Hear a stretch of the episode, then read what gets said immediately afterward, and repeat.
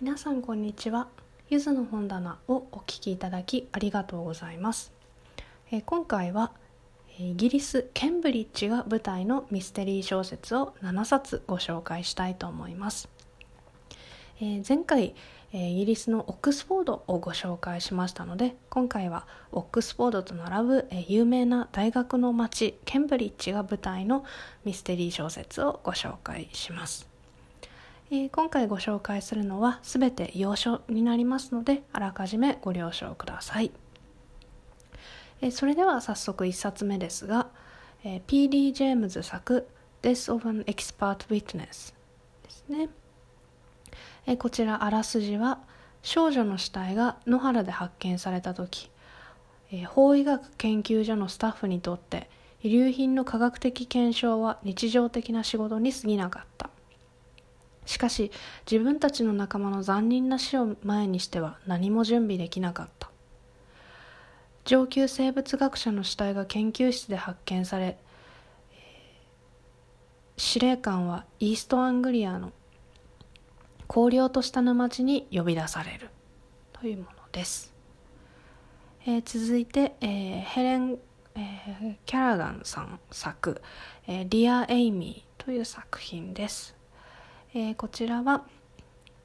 ねえー、あらすじは、えー、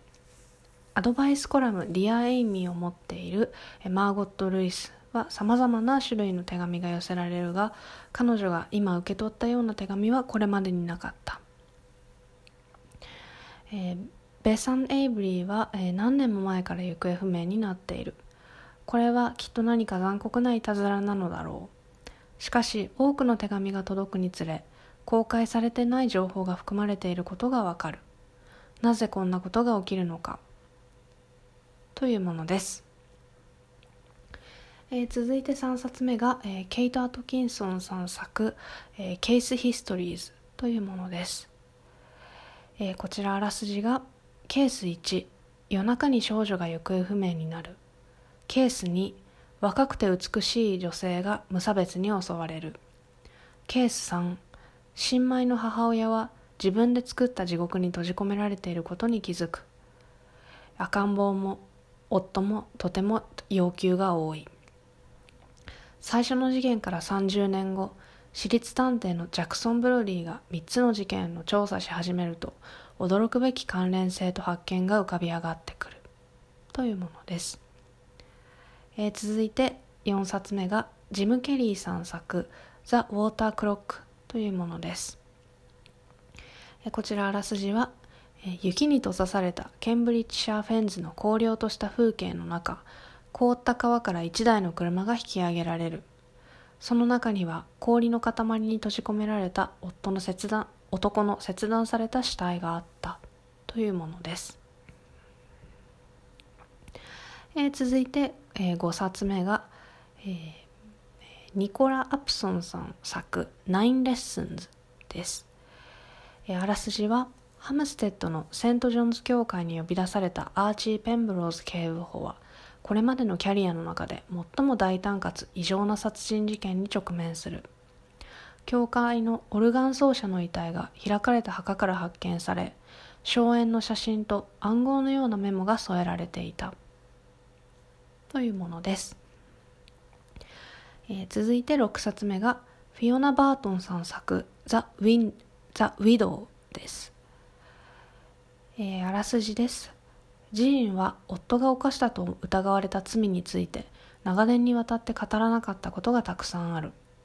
彼女は完璧な妻であることが精一杯で非難の視点視線や匿名の嫌がらせに耐えながら夫を支えていた。しかし夫が亡くなった今黙っている理由はない。彼女の話を聞きたい人たちがいるのだ。あの男との生活がどんなものだったかを知りたいのだ。彼女は秘密があったことを伝えることができる。誰もが望むのは真実だ。しかしジーンがこの数年で学んだことは人は何でも信じてしまうということだ。というものです、えー、続いて最後に7冊目です、えー、アリソン・ブルースさん作「ケンブリッジ・ブラック」というものです、えー、こちらのあらすじですが、えー、未解決の事件が解決されるのを待っている。そして殺人者も待ち構えている。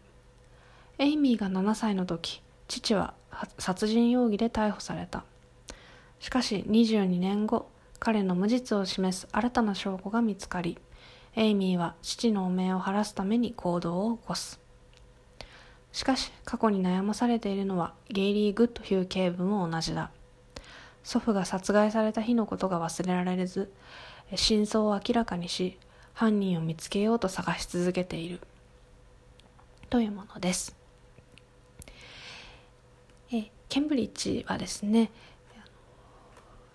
大学がある町としてももちろん有名ですけれども、えオックスフォードと並んでかなり風光明媚な、え町だと思います。えまだまだコロナ禍が続きなかなか日本から気軽にイギリスに行くというのは難しいかもしれませんが、えー、ぜひ、えー、今回ご紹介した本を読んで、えー、少しでもイギリスの気分や雰囲気を味わっていただけたらと思います。今回ご紹介した内容はブログにもご紹介しています。